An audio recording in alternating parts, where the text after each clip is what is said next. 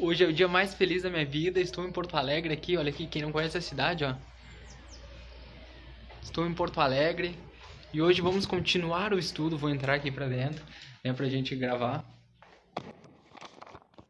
O estudo de hoje, pessoal, fala sobre a paciência. Eu achei um estudo, né, um tema que muitas vezes a gente vê pelo título, ah, não, pesquisar sobre paciência, mas é um, mas é um tema, assim, uma reflexão que eu achei muito, muito bonita, então vou ler ela bastante e peço que vocês prestem atenção, né? Os Espíritos falam, a dor é uma bênção que Deus envia aos seus eleitos. Não vos inquieteis, né? Pois quando, e, quando você sofrer, bendize, né? Não fica reclamando, o que é, que é difícil, né? O Deus Todo-Poderoso, que vos marcou pela dor neste mundo, lhes concederá a glória, né? Então, muitas vezes o sofrimento que a gente pensa assim, é... eu sempre dou aquele exemplo da, da criança, né? Da, da criança pequena, que muitas vezes a gente tem que impor para ela um castigo para que ela aprenda, né? E que no futuro aquilo não se, não se torne algo pior. Né? Vou, vou tentar dar um exemplo, qual? Tipo, pensar alguma coisa criminosa.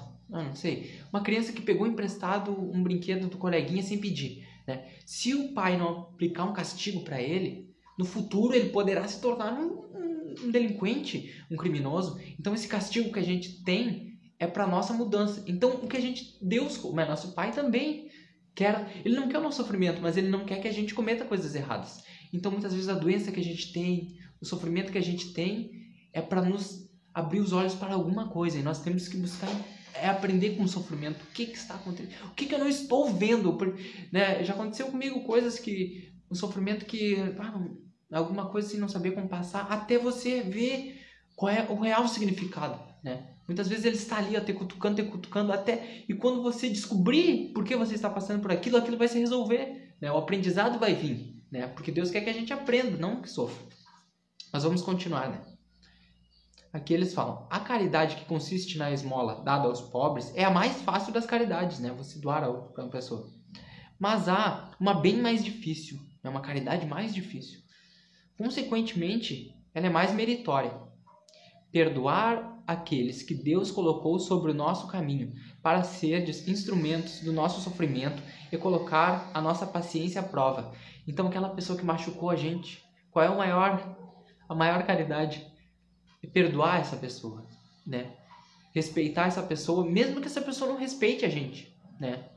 É você ajudar o próximo, né? Mesmo que ele não agradeça, ou mesmo que muitas vezes ele reclame, né? E, e, e, e seja ingrato, né? A maior caridade é essa, né? É a caridade moral. E vamos continuar. Olha só essa parte assim, achei muito, muito que, que é comovente assim porque toca com a realidade. A vida é difícil, eu sei. Ela se compõe de mil nadas, que são picadas de alfinetes que acabam por ferir.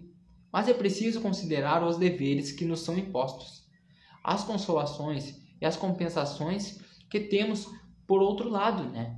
Muitas vezes a gente, ó, são mil nadas, coisas pequenas, mas que afetam a gente, né? Que começam a deixar a gente sobrecarregado, né? E que muitas, muitas pessoas pensam em desistir, e aí olha eles falam: "Mas devemos olhar as compensações que temos por outro lado, e então veremos que as bênçãos são mais numerosas do que as dores, né, que a gente tem. O fardo parece menos pesado quando a gente olha para o alto do que quando se curva a fronte para o chão."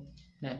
Então aqui fala, olha a benção que a gente tem de respirar, a benção que a gente tem de ter a natureza, de poder falar. Né? Quantas pessoas sonham em, em falar.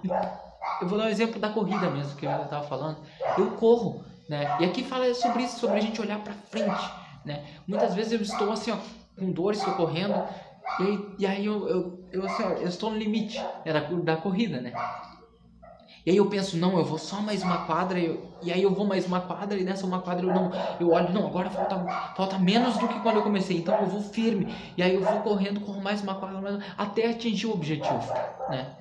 Porque muitas vezes a gente começa a olhar para trás assim, a gente a gente ou olhar para baixo, começa a se desanimar, pensa, ah, tô, tô com dor, vou parar, não vou não vou me, me, me esforçar mais, né? A gente não vai a lugar nenhum, né? Então a gente deve sempre olhar para frente e, e, tentar traçar objetivos é, curtos. Eu lembro que eu li o livro do Michael Jordan, né?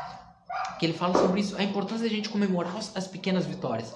Porque muitas vezes a gente comemora as grandes vitórias, a gente espera né, ganhar um grande prêmio, a gente espera ter é, coisas enormes, né, atingir tal coisa, e a gente esquece de comemorar os pequenos atos. E aí a gente condiciona a nossa felicidade àqueles grandes atos e perde a alegria dos pequenos atos, né? A alegria de você conseguir, digamos, eu quero me formar na faculdade, quero que acabe de uma vez, quero que, que né? Mas a gente esquece de focar naquela prova. Pá, tirei uma nota boa naquela prova, tirei 8, tirei 9, tirei 10, tirei... E a gente esquece de comemorar. A gente já fica pensando, ah, mas a prova da semana que vem vai ser mais difícil, cara. Aí você faz a prova da semana que vem, às vezes você sai bem, e você não comemora aquilo. Aí você faz uma outra prova, você sai mal. Aí você fica triste. Aí você, você culpa. Você não aproveita os, as, pequenas vitórias. E esse é um, é um ponto que a gente deve cultivar na nossa vida. Porque se a gente começar a não ficar feliz com as pequenas vitórias, a gente começa a adoecer. A gente começa a se cobrar, se cobrar, se cobrar, se cobrar, né?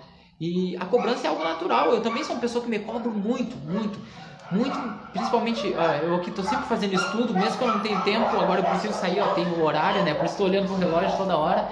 Nas minhas músicas também, mesmo que seja um hobby, eu me cobro fazer o melhor, né? Eu agora postei minhas músicas no Spotify, só que deu erro.